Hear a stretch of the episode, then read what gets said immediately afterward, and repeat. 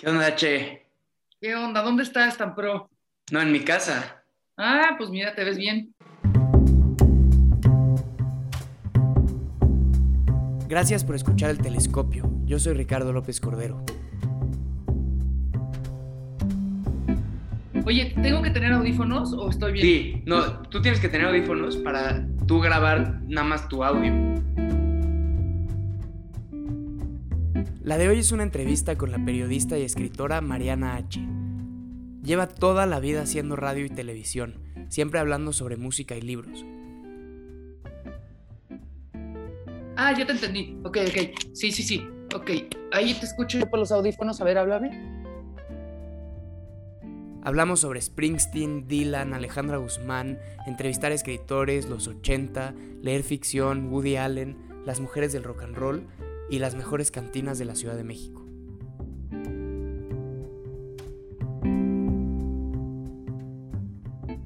Mariana H., gracias por estar en el telescopio. Salud. ¿Esto, esto rude, lo oíste? Estornudaste con, con, un, con una de- de- su- suculenta copa de vino en la mano.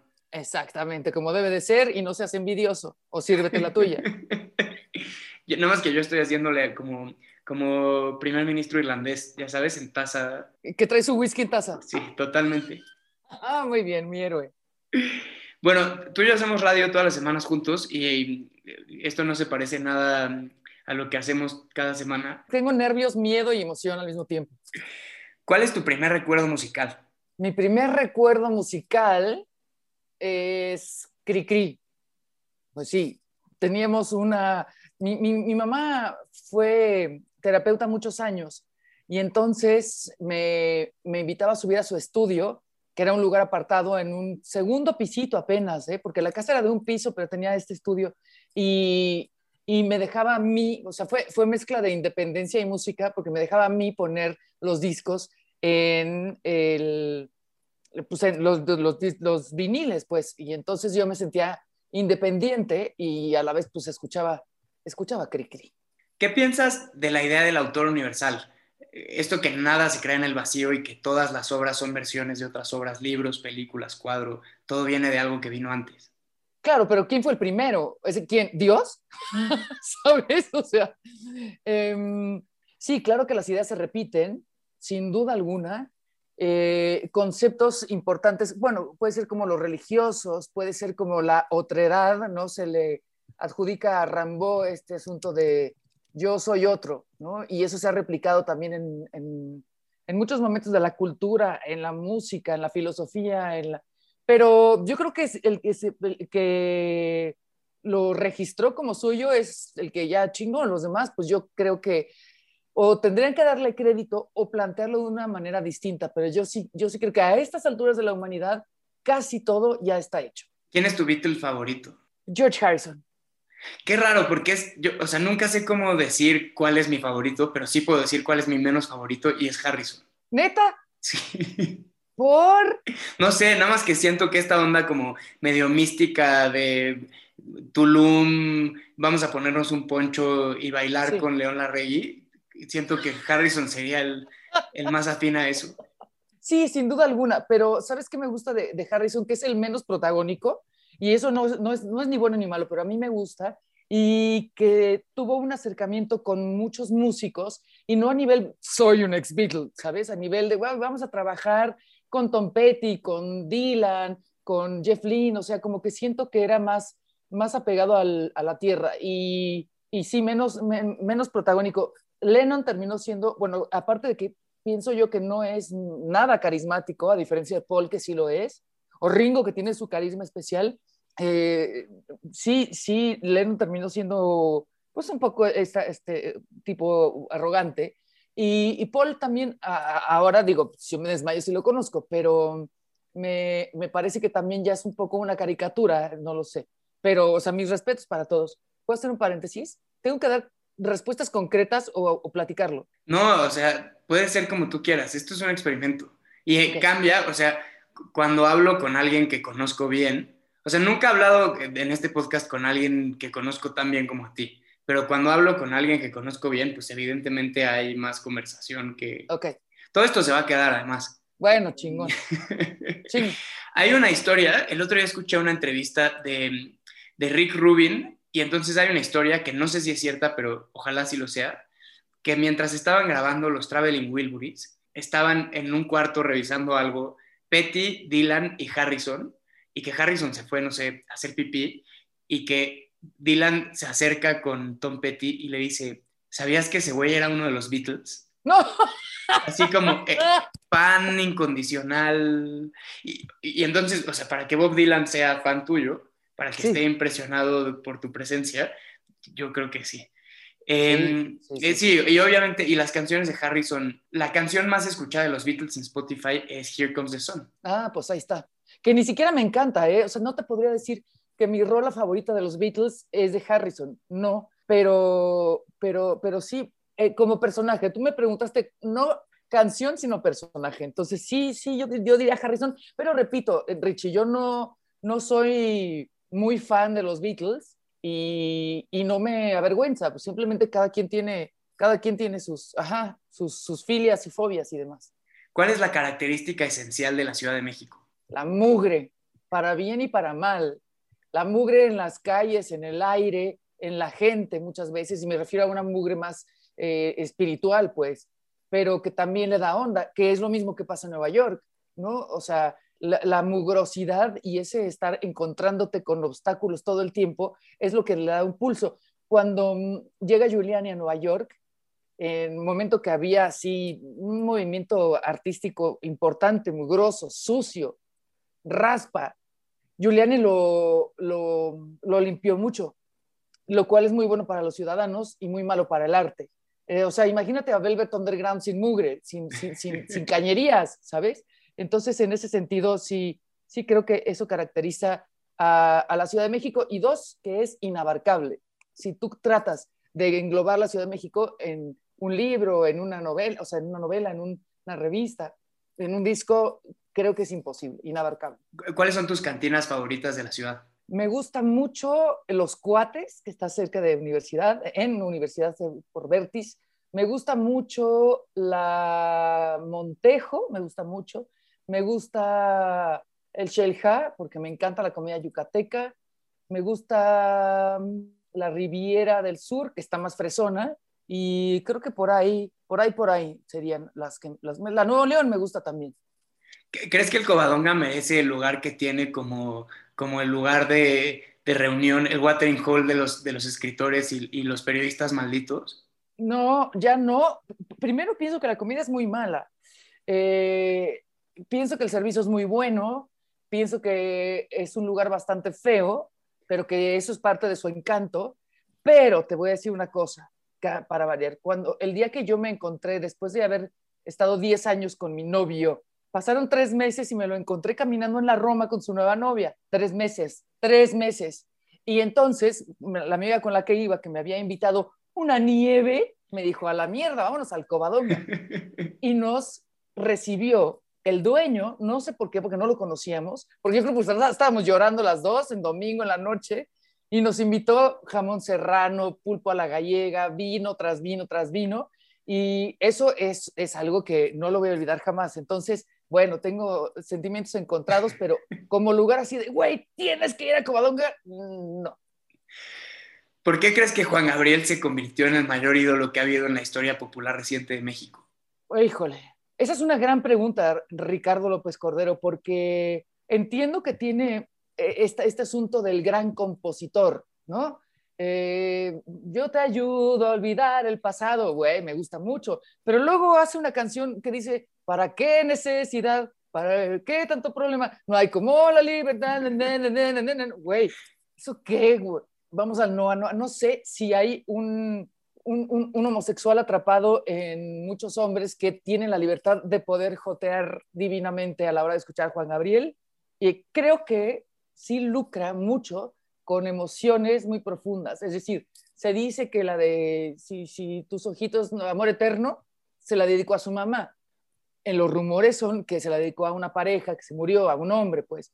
Eh, no sé, pero lucrar con la muerte de alguien siempre me ha parecido un poco vil y y no sé, la verdad es que yo nunca he sido fan así. Hay, hay un par de canciones que sí digo, wow, son nivel José, nivel José Alfredo, es que dije nivel, nivel José Alfredo, perdón, algo espantoso. Eh, pero no, no, no, nunca he conectado, la verdad, ni con Juan Gabriel, ni con el espectáculo que da, pero ese es problema mío. ¿Cómo le haces como, como escritora y como persona que habla en la radio y la tele para describir canciones y discos? Es decir, ¿cómo escoges el lenguaje que usas? Porque es muy difícil hablar sobre música, es muy difícil describir lo que está ocurriendo en una canción. Es muy difícil, pero yo aprendí, digamos, cuando yo empecé a hacer radio, lo que valía eran los datos, la información dura.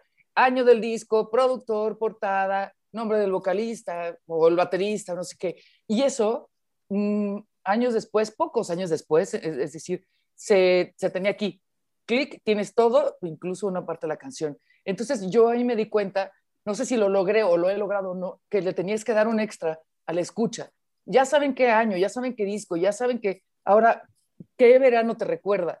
¿Quién te rompió el corazón cuando presentas la canción Heart Failed in the Back of the Taxi? ¿Te acuerdas de ese momento? Y entonces dices, ah, claro, me pasó esto. O sea, yo creo que hacer un puente como de, de empatía es importante siendo persona, ¿sabes? Porque mi tipo de, locución o de idea de radio nunca ha sido, ¿qué tal, chavos? Estamos aquí prendidos en 99.3, ¿cómo les va la lluvia? No, ánimo. O sea, eso es una fórmula cartonadísima de hueva. Pero yo, como además tenía la suerte de tener un programa en las noches, puedes, uff, bajarle a esa histeria de la mitad de la tarde y decir, te voy a contar lo que me pasó, o a lo mejor me recuerda tal cosa. Creo que el ser, el ser simplemente una persona a la que le han roto el corazón, la han buleado, ha sido feliz en un concierto, es el, es el puente de, de comunicación, porque como tú bien dices, es muy difícil describir la música. Yo me acuerdo mucho una vez que tú y yo platicamos, y no me acuerdo si utilizaste la, la imagen esta de la película La Misión, en donde viene este señor crucificado y viene así por lo bajito, por lo bajito, por lo bajito y de pronto, ¡fum!, se va a la cascada. Describiste, no sé si, yo tomé la imagen de la película La Misión o lo describiste como simplemente eso, ir por una, una cascada, digo, un, un, arroyo y de pronto caer eh, así, caída libre. Y ese tipo de metáforas me gustan muchísimo, pero no todas las canciones te dan la oportunidad de tener una metáfora tan, tan bonita y tan poderosa. Esa la usé para describir a, a Nick Cave. Luego tú le imprimiste lo de, lo de la misión, pero antes de eso te burlaste, te burlaste de mí y me llamaste, me llamaste como el, el, el, señor de las metáforas o algo así, como, como dos o tres semanas, como dos o tres semanas en radio. El, dios de la metáfora, pero porque era muy, muy bonita y muy poderosa. Además, nos hicimos amigos justo haciendo ese programa de radio de la noche en el que puedes un poco bajar la voz, estar tranquilo, contar una historia, equivocarte, eh, que me parece que es muy, es radio, es el mejor tipo de radio. Claro, claro, yo te lo, te lo agradezco porque aparte sí fuimos muy afines a, a la música y a, ese justo presentarla desde otro lugar, no, no desde los, los datos y yo sé mucho de música y tengo un tono de voz increíble, ¿no? ¿Cómo cambia la forma en que lees un libro o escuchas música cuando sabes que vas a entrevistar al escritor o al músico, comparado con solo leer un libro o escuchar un disco? Otra gran pregunta. En los discos no tanto. Eh, bueno, sí, sí, sí pasa, pero, pero me pasa mucho más con los libros. Y he hecho el ejercicio, sobre todo ahora en la pandemia, que se redujeron las entrevistas mucho o que tardaron en reactivarse en leer cosas que no tengan nada que ver con mi trabajo, ni mi idioma eh, este, primario, digamos. Leer cosas en inglés, leer un clásico. Por ejemplo, leí El túnel de sábado, que ya lo había leído, pero dije, porque aquí no tengo que hacer ninguna pregunta, ni tengo que analizar, ni tengo... Y, y sí me ha costado trabajo, Richie, porque además de pronto me doy cuenta que estoy leyendo pensando en, aquí hay una pregunta, aquí hay una... Y eso no está padre, porque entonces algo que era tu hobby se convierte en tu chamba. Entonces, he tenido sí que mezclar mucho eh, como un ejercicio de, de, salvación a, la literatura, a la lectura que me gusta, el ir campechaneando, porque sí, casi siempre cuando sé que voy a entrevistar al autor, estoy pensando en por dónde durante el libro. Y eso, pues, es sano para mi trabajo, pero no para, para mí como lectora, pues. ¿Qué te dijeron los escritores y músicos que entrevistaste después de que se publicaron tus libros? La, el denominador común fue algo así como, no mames, dije eso, chale, güey, ¿sabes? yo hice un ejercicio que cuando yo estudié periodismo me dijeron que no se debía hacer, que es nunca vayas con el entrevistado antes de publicar para que te des un visto bueno. Y yo hice eso y me habían dicho que era un ejercicio que no debía hacerse.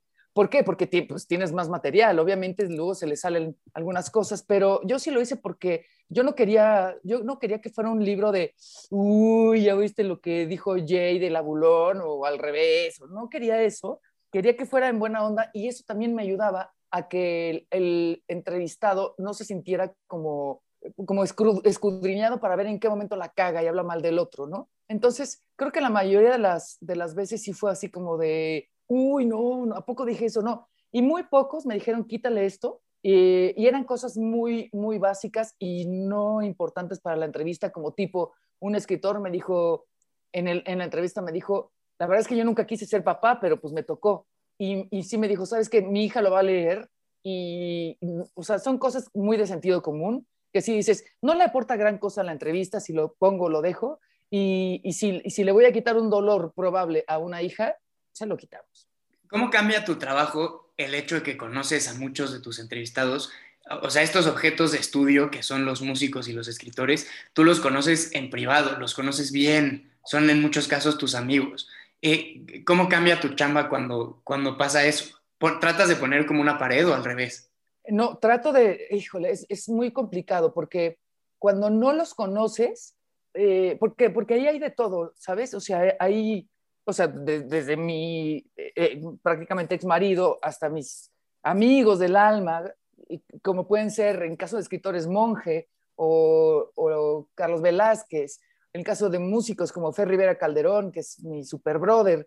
Eh, entonces, las entrevistas en donde conoces más a la gente son más complicadas a nivel, digamos, periodístico, porque tú podrías llegar y decir, a ver, cuéntales de cuando se te metió un frijol al oído y entonces 30 años después te germinó y hiciste la canción de no sé qué. O sea, eh, tengo mucha información. Entonces hay que, hay que sí poner una distancia, pero no, una, no, no el muro de Berlín, ¿sabes? Porque si, si yo hubiera hecho, por ejemplo, entrevista con Paco Guidobro, así de, oh, llegamos, eh, Francisco Guidobro y yo a una tienda, nos saludamos con la mano y entonces no, porque yo siento que no hubiera tenido corazón y, esa entrevista no iba a decir, es que el día que nos separamos, bueno, no es un melodrama, pero sí decir, ok, aquí hay un contexto y por eso se desarrolla de esta manera, pero sin poner foco ahí. Y, las que, a, la gente que no conozco, pues sí es un poco, aunque no lo creas, aunque suene como raro, es, es más fácil porque sí puedo tener más este papel de entrevistadora,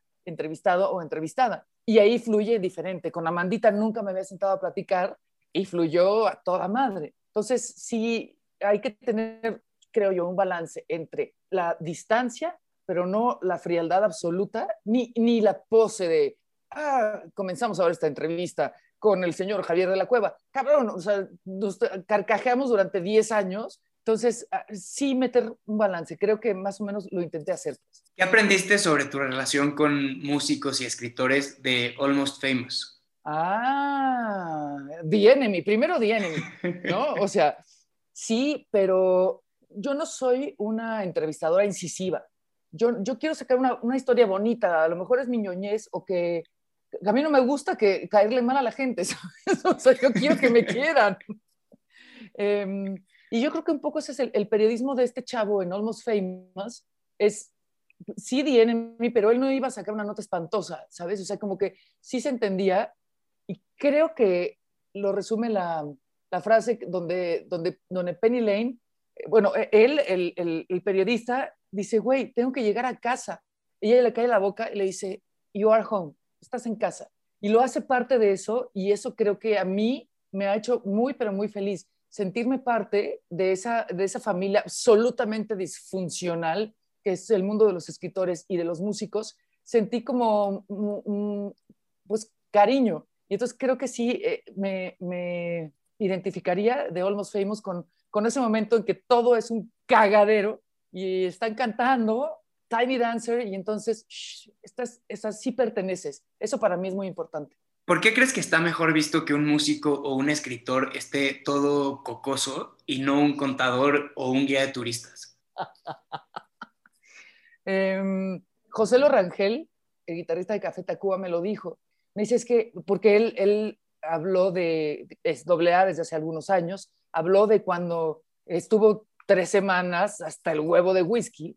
Yo no lo quería preguntar, o sea, yo, yo lo sabía, no lo quería preguntar porque, porque me parece morboso y me hubiera parecido falto de respeto eh, justo eso, porque como yo sabía esa información, no la iba a usar si no es un tema que él quiera tocar o que sea abierto, ¿no? Como gente que se la pasa por el mundo diciendo, es que yo sobreviví a las drogas, es que yo, bla, bla, bla.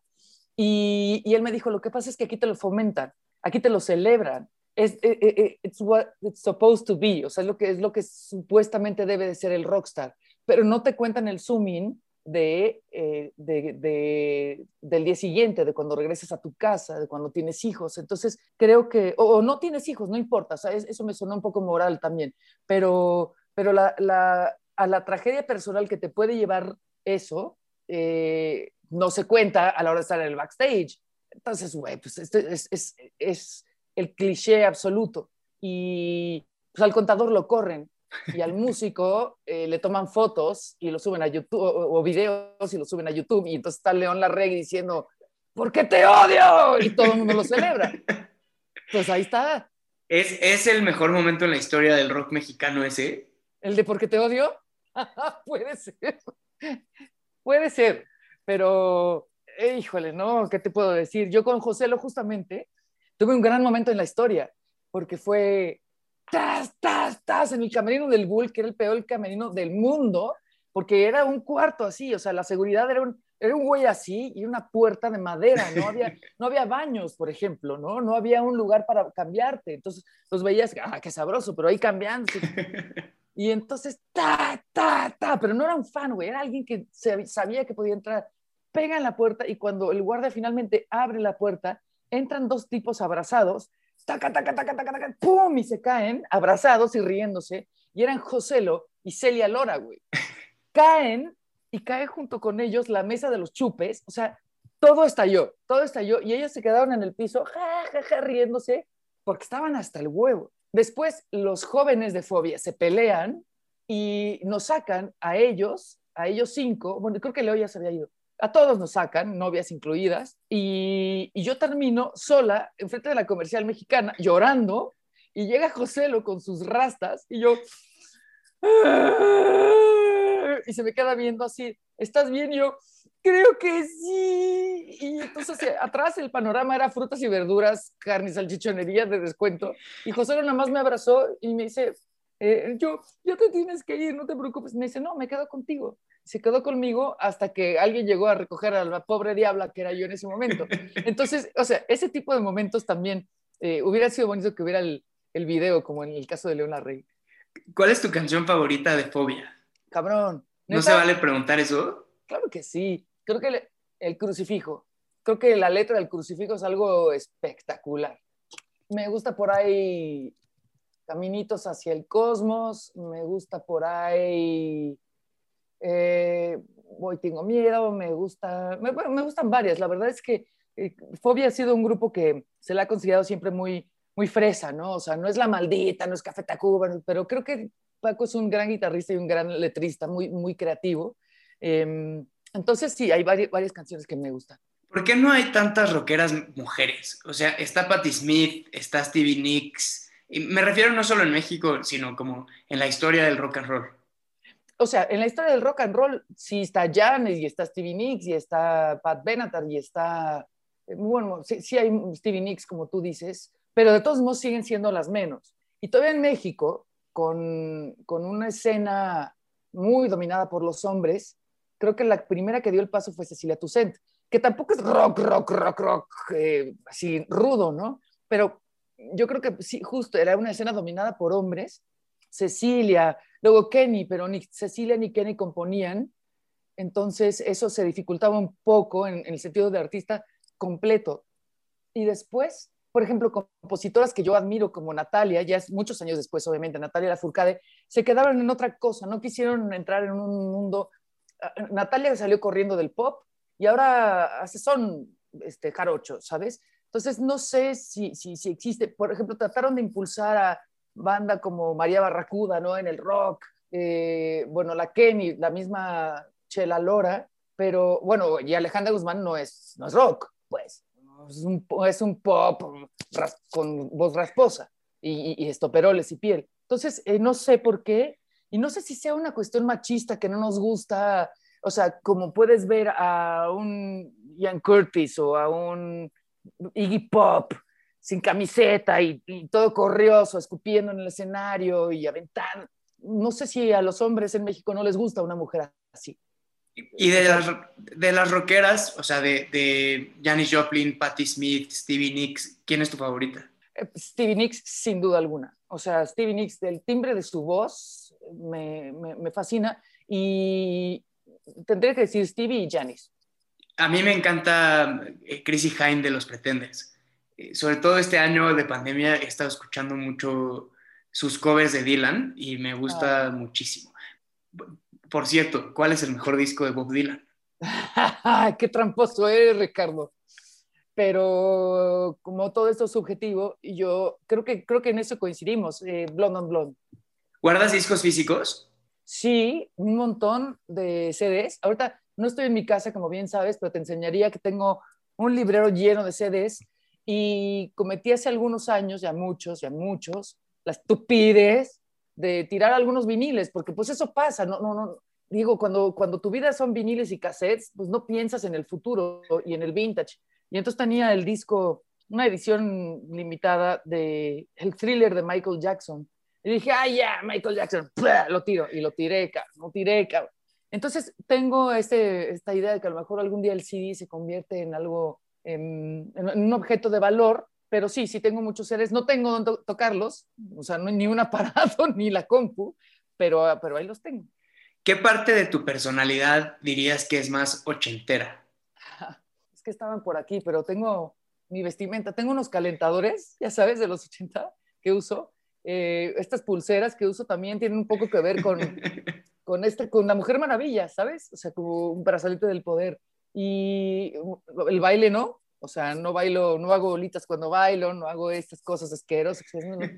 Y además te voy a decir una cosa, digamos que yo maduré, qué buen chiste, este, digamos que fui adolescente más en los noventas, finales de los 80, pero mmm, regresando a tu pregunta, creo que sí, ya sé, ya sé la respuesta, el heavy metal.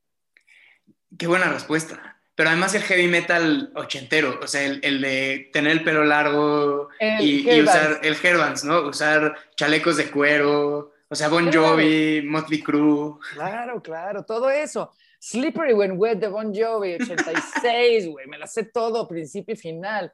Eh, Appetite for Destruction de Guns N' Roses, debut de Skid Row, Warrant, todo eso que fue finales de 80s, principios de 90s y, y MTV, o sea, MTV definitivamente que yo tenía, tuve el privilegio de que en casa había una antena parabólica. Entonces sí me tocó ese momento de MTV, de las hair bands, y yo me lo fletaba de principio a fin.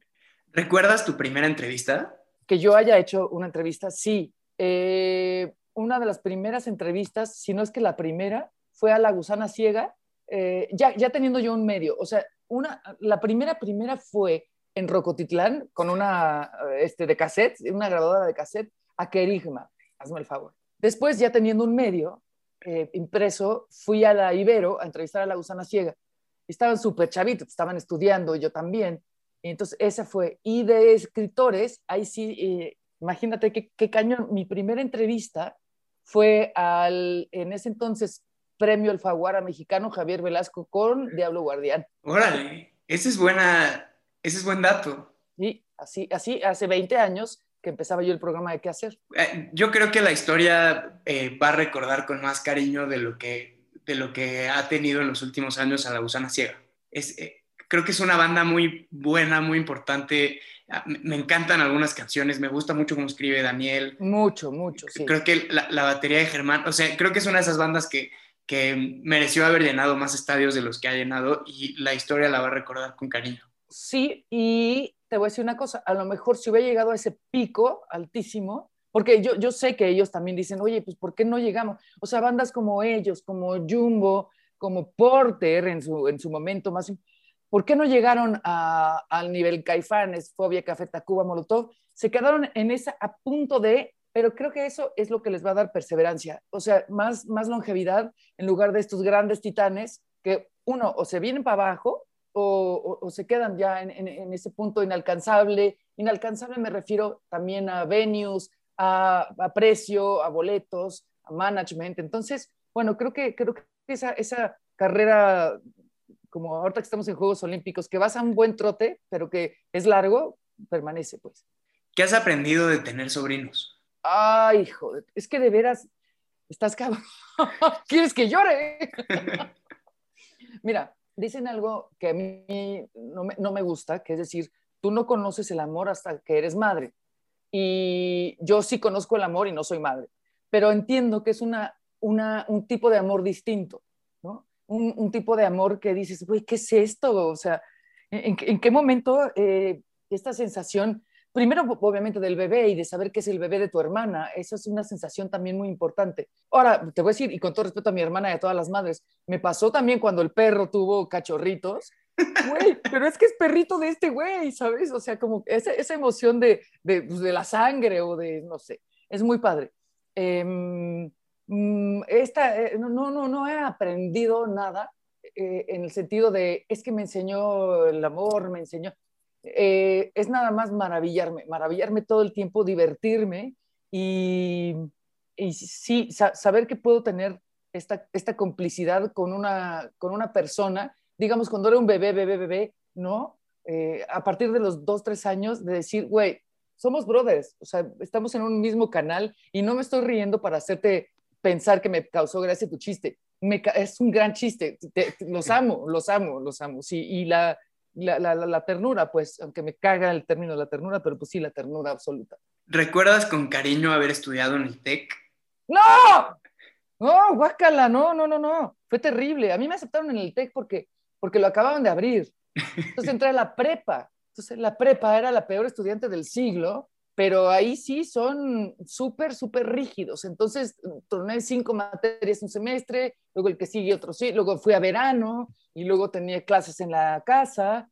Eh, no, sí lo sufrí mucho, eh, la prepa. Y luego ya la carrera, pues como que a huevo tuve que aprender, pero nunca, mira, tú me conoces, Richie, soy chambeadora. Nunca he sufrido más la carga de trabajo como en el TEC. Y luego la filosofía TEC tan cuadrada de ser líderes y tan poca atención a la parte de, humanidades me, me, pareció terrible. Y, y, bueno, hice algunos amigos, tuve buenos maestros, sí tuve buenos maestros, los menos, pero, pero al final me desilusionó mucho toda esta filosofía tech eh, con dos casos. Y hay un documental de uno de ellos que es eh, Hasta los dientes, un documental de cuando mataron a dos estudiantes en Monterrey en el campus, que cubrieron todo como pudieron y dos, cuando nosotros en imagen, y con nosotros me refiero a Paco Sea y a mí, hablamos de qué había pasado en el TEC Campus Ciudad de México, que se murieron cinco alumnos en un campus que había estado, ni siquiera estaba, creo que completo,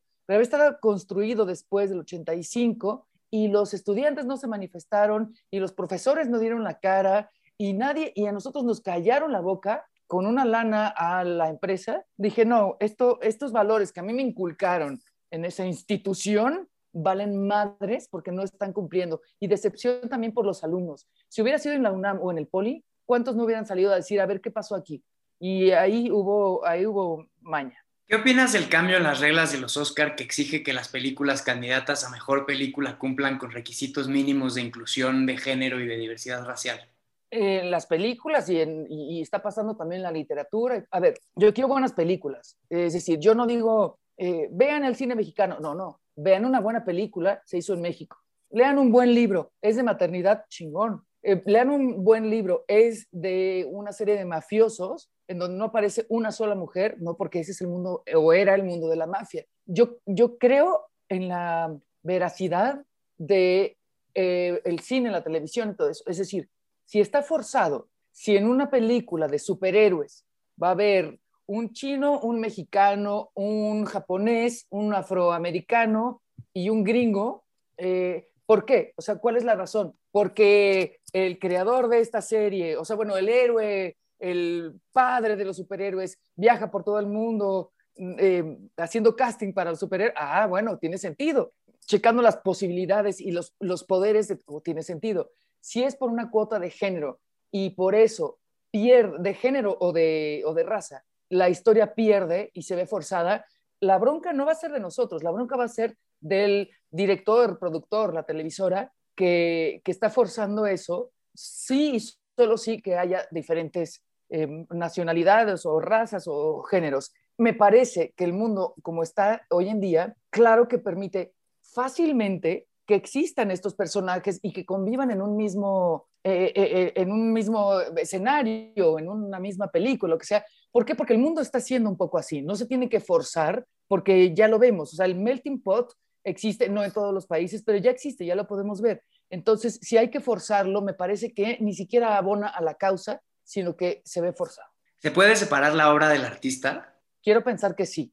En mi caso lo hago. Yo sigo viendo a Woody Allen. Yo, o sea, a ver, ¿tú, tú, ¿tú crees que Dalí era un buen hombre? O sea, no lo creo. Em, si le preguntas a, a Saludowski, te diría que no, ¿no? ¿Has visto esa entrevista de Saludowski con Dalí? Que está, a punto de largarse él. Sí, que nadie nunca le había faltado el respeto tanto a don Jacobo. Oye, pero dicen que es una gran entrevista. A mí no me lo parece. Él dice, oiga, ¿y usted está loco? O sea, esa no es una pregunta, ¿sabes?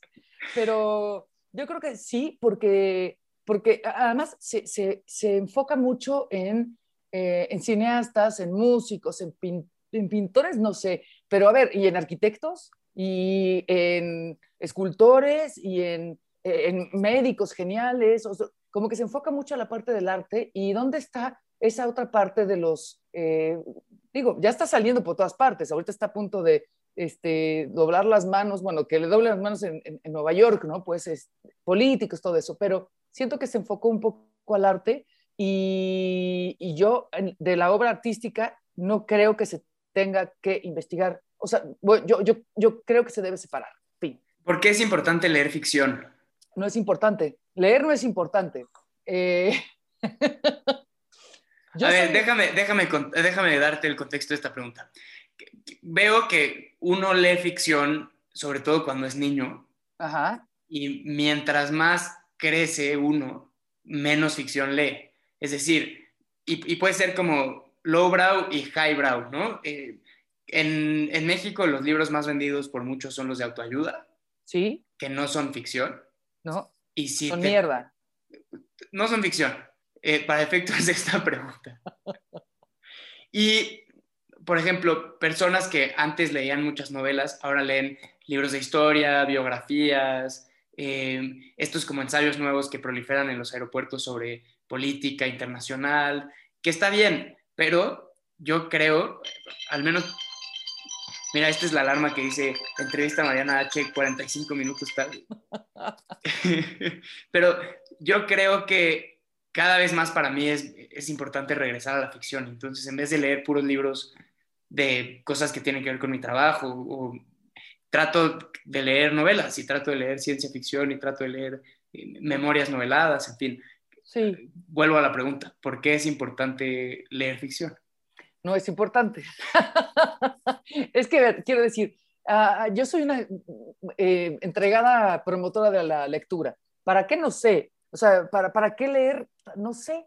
Creo que lo que te da, sobre todo en la ficción, que, bien dices, es que mm, en, este, en este mundo solitario en el que habito, habitamos, quiero decir, sí es importante de pronto eh, eso. Hay gente que dice que el argumento de para entretenerte o evadirte de tu realidad no es válido a la hora de leer. Yo creo que sí es válido, porque a mí me ha salvado de momentos espantosos el sentarte a leer ficción, una estupidez y reírte, ¿no? En medio de un huracán de lágrimas, cosas así. Pero, pero creo que es importante porque, porque tienes más argumentos, porque entiendes otras vidas, porque entiendes que tu estupidez no es única, ¿no? Y que hay muchos más que están en eso, que hay otros más que se enamoraron de alguien peor que tú, eh, es solamente eso. Creo que el, este concepto que ahora todo el mundo usa de ser empático, eh, creo que sí te lo da mucho la, literatura y, la ficción, sobre todo la ficción que, no tiene límites. Y, no estoy hablando de, ni de ciencia ficción ni de fantasía, que son otros mundos que está muy padre, pero, pero, pero esta ficción en donde necesariamente se cuelan rasgos humanos del autor o la autora, creo que te da, eh, ¿cómo te lo puedo decir? Como algunas licencias, como para decir, claro, te voy a decir un ejemplo muy estúpido, pero muy significativo para mí. Eh, Fabio Moravito escribió su primera novela, el libro de los muertos o algo así, ahorita te digo el título.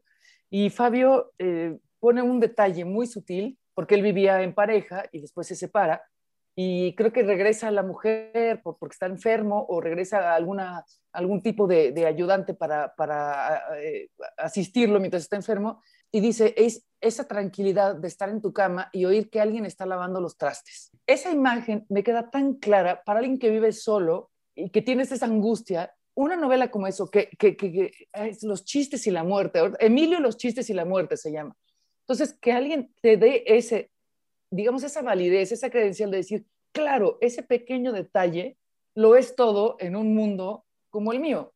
Entonces, ese tipo de cosas creo que a mí me dan mucho. Ahora, que me sirva, que me funcione para algo, no lo sé, para estar en paz un rato. Y eso, con eso me doy por bien agradecida, por bien servida. Si fueras todopoderosa, ¿qué cambios harías para mejorar el periodismo cultural mexicano? Que fueran menos mamones, menos pretenciosos, sí, sí, em, y, que, y que, que, nos ayudáramos a contar historias más que a demostrar nuestro conocimiento. En mi caso no, no, no, existe tal. Yo lo que quiero es compartir una historia, como lo hacemos tú y yo en radio, compartir, güey, es que esta rola no tiene madre, fin, te la comparto como si estuviéramos en mi casa echando unos mezcales, pon, esta rola, no, pon este, este, lee este libro. Eso, eso es lo que a mí me, me parecería bien importante y sobre todo en un país como este. ¿Cuál es la cualidad que hace que Springsteen sea un gran músico y compositor en lugar de un buen músico y compositor? La empatía. Te, he contado, yo lo, esto no es mío, pero lo vi en, en VH1 en algún momento, que tiene un poco que ver también con nuestro Springsteen, que se llama un poco Alex Lora, que es es que todo el mundo piensa que sí, o sea, que Alex Lora sí viaja en el Metro Valderas, aunque no sea canción suya, porque es de Rodrigo. Y la gente piensa que Springsteen se baja del escenario, se pone su, este, sus jeans, su camiseta, su paliacate sus hermosísimas nalgas, y se va al car wash a lavar coches, güey. ¿Qué pedo, güey? ¿Cómo está? En New Jersey, ¿sabes? Un poco le pasa también a Tom Petty, ¿no? Que era como gente de la banda y ves sus casas y dices, ay, güey, no, se la pasaba bien el muchacho. Bueno, la hija de Springsteen es, eh, es, compite en las Olimpiadas, está en Tokio ahorita compitiendo en salto a caballo en las competencias ecuestres. ¿Qué dices, güey? ¿Por qué no, me habías dicho? ¿Ya ganó? No, perdió, pero, pero no importa, pero, pero es, o sea, es la hija, es la hija del representante de la working class de Nueva Jersey. y me encanta esa contradicción está increíble, está increíble. Y en ese sentido, creo que es eso, su, su, gran valor. Y por lo que sabemos, Springsteen nunca ha tenido un escándalo de prepotencia, de acoso, de corrupción, de nada. y ahora está, y bueno, muy cercano a, Obama. Eh, a lo mejor a los gringos no les gusta mucho eso, pero, pero sí me parece que es, es congruente, aunque tenga 6.000 mansiones, es congruente con su mensaje. ¿Por qué te gustan tanto las comedias románticas? ¿Quién te dijo eso? no, no, necesito que alguien me lo diga. Hablamos todas las semanas. Pues porque de pronto, eh, pues de pronto te, te, dan elementos con qué fantasear, pues. O sea, si yo puedo tener una fantasía con eh, Kid Sutherland o con, por supuesto, el rey de las chick flicks que, es Hugh Grant, por supuesto. Ahora, eh, también me gusta Doctor House, o sea, si, si vamos a enamorar, crushes de los medios, bueno, Hugh Grant y Hugh Laurie son mis dos, así, por supuesto, sí, todo. Em, nada, pues es como creciste con Disney, ten un Disney a los 46, pues. ¿Qué banda sabes que te debería gustar, pero nomás no te gusta? Fuertísima declaración, fuertísima. No es que no me guste, me gustan dos rolas, tres, mucho, pero es Led Zeppelin. No, no le entro. No, no, no, no hay una cosa que no comulgo. Sí, ya sé, fuertes declaraciones. Órale, eso sí es nota. Para mí es Radiohead, porque... Ah, no, bueno, pero eso chale, güey, hueva. No, porque Radiohead es como muy de mi generación. Sí. Muy de las personas que tienen mi disposición, de los pseudointelectuales como yo. Y escucho Radiohead y los he escuchado miles de veces y nada más no le agarro la onda. No, porque siento que hay una pretensión importante ahí y, no es culpa de Tom York y sus amigos. O sea, por ejemplo, Jaime, güey, no mames, Radiohead, no, ay, Jaime del Valle, ¿te acuerdas mi exproductor? No, o sea, por favor, güey, no. Entonces, ese, el, mame alrededor de Radiohead creo que es lo que lo hace eh, un, poco, para mí me lo aleja y, y, creo que tiene, o sea, perdón, yo creo que Creep es una gran canción, pero el momento que en el Foro Sol abuchean a Radiohead porque tocó Creep, dices, ay, no mamen, por el amor de Dios, güey, ¿sabes? Ah, eso es comercial, no me, eso es hipster, no mamen, pues. Pero está muy impresionante que, que la que no le entiendes es Led Zeppelin, porque siento que Led Zeppelin tiene muchos ganchitos de dónde agarrarte, ¿no? O sea, nada más los riffsotes de guitarra, la batería. Sí, sí, sí, claro, pero no, no, o sea, digamos que mi canción favorita es Dire Maker, que ya me enteré que se dice realmente The Jamaica. ¿Sabías eso? no, no sabía. Se dice The Jamaica, o sea, por decir en el juego de palabras, porque si te fijas, es, es pues, como reggae. Y entonces están inspirados todo en Jamaica. Entonces, por eso es muy difícil, o sea, el, el, toda la cadencia es muy, muy de Jamaica, y por eso en teoría se debería decir The Jamaica, The Jamaica, The Jamaicans, pues. Pero, pero bueno, se le conoce como Tire Maker. Y, entonces, y es la, eh, de las más softies, pues, de, de Led Zeppelin. Em, no sé, no sé. Y mira que Robert Plant, oh, oh, oh, uy, caray, ¿cómo le va, joven? Joven y viejo, pero hay algo que de, de la estridencia que sé que es el, el gran, la gran potencia de, de Led Zeppelin que no necesito un poco más mellow. ¿Qué es lo que más te gusta de cocinar? Qué ñoño lo que voy a contestar. Primero me relaja, que es algo que ni los este, 6 mil millones de chochos que tomo han logrado el cometido. Pero me gusta todo el proceso. Me gusta muchísimo desde ir al mercado, escoger la fruta, la chingada, este, tú, y yo somos muy musicales, Richie, pero cuando, esto es muy ñoño, ¿eh? te lo advierto, cuando cocino no oigo música porque me gusta cómo crujen las verduras cuando las picas, me gusta cómo eh, suena la cebolla cuando la fríes, eh, me, gusta el, pues, el, sonido como del, cuando está ya hirviendo el chile con carne. Entonces, me gusta todo el proceso. Hay gente que dice, ay no, yo voy al super, pido el súper, lo echo todo en la olla de express y me voy y feliz, güey. O lo ponen en las, estas ollas mágicas. Yo, si fuera así, no cocino. La neta es que a mí me gusta todo el proceso de principio a fin y tomar foto al final. ¿Qué última pregunta porque tenemos que grabar otra cosa después de esto, pero... No importa, tenemos tiempo. No, pero es mi última pregunta. ¿Qué consejo práctico no obvio le darías a alguien de 17 o 18 años que quiere tener una carrera similar a la tuya? Más allá de lean mucho, viajen, hablen con personas. Mm, mira, viajen y hablen con personas, no sé, porque no, no depende, o sea, depende también de una posibilidad económica. Hablar con personas es difícil, o sea, yo jamás en mi vida he estado en un bar, y mira que he estado en muchos, y ver a alguien solo o alguien y decir, ah, me gustaría platicar. No, güey, es muy difícil. Tampoco ha pasado al revés, ¿eh? O sea, yo me siento así porque me da pena y entonces estoy leyendo. Em, Ah, me lo han preguntado muchas veces y, creo que a lo mejor lo que diría es, realmente entiende qué quieres, qué te gusta. O sea, no es cómo te vislumbras en 25 años, porque a lo mejor ni llegas, pero ¿qué te gusta? Te lo, te lo pongo como ejemplo cuando la gente llega y me dice, oye, recomiéndame un libro, pero ¿de qué? Pues una buena novela. No, a ver, pero ¿qué te gusta? Pues de todo. No, güey. ¿Qué te gusta? ¿Te gusta la playa? ¿Te gustan las drogas? te gusta la pena de amor, te gusta la guerra, te gusta la mierda, o sea, ubica qué te gusta y con base en eso, más o menos ve trazando para dónde. Yo, yo por ejemplo, tuve muy claro desde, muy, desde niña que me gustaba el radio. No sabía que existía la carrera de comunicación o las posibilidades de, de radio, ir a la televisión. Eso nunca me interesó, pero me gustaba la música y el radio. Ah, bueno, pues existe una posibilidad. Me gustaba, por ejemplo, también la, la plática por eso siempre estuve entre comunicación y, psicología. Me hubiera encantado también ser, ser terapeuta, pero, pero bueno, o sea, a final de cuentas es ser muy sincero con qué te gusta, aunque sea, te digo, aunque sea la mierda, las drogas, las patinetas, ok, toma eso y que, de qué manera puedes potenciar o potencializar ese gusto hacia un estilo de vida que te deje para vivir. Eh, si te gustan las letras, sabrás que a lo mejor no vas a vivir de tus libros, ¿no? Porque casi nadie en, este país vive de sus libros. Pero, pero yo creo que el primer paso es qué te gusta y, y, si te gustan los bebés, bueno, pues empieza a parir, pues, procrear, yo no sé. Pero, pero es eso. Y, y, yo creo que tú y yo, Richie, somos afortunados porque creo que a, a los dos nos quedó muy claro desde el principio qué nos gustaba, ¿no? Y, y, es difícil a veces cuando estás medio desorientado, pero, pero, pero sí creo que sería la primera pregunta. ¿Qué te gusta? Mariana H., muchísimas gracias por tu tiempo.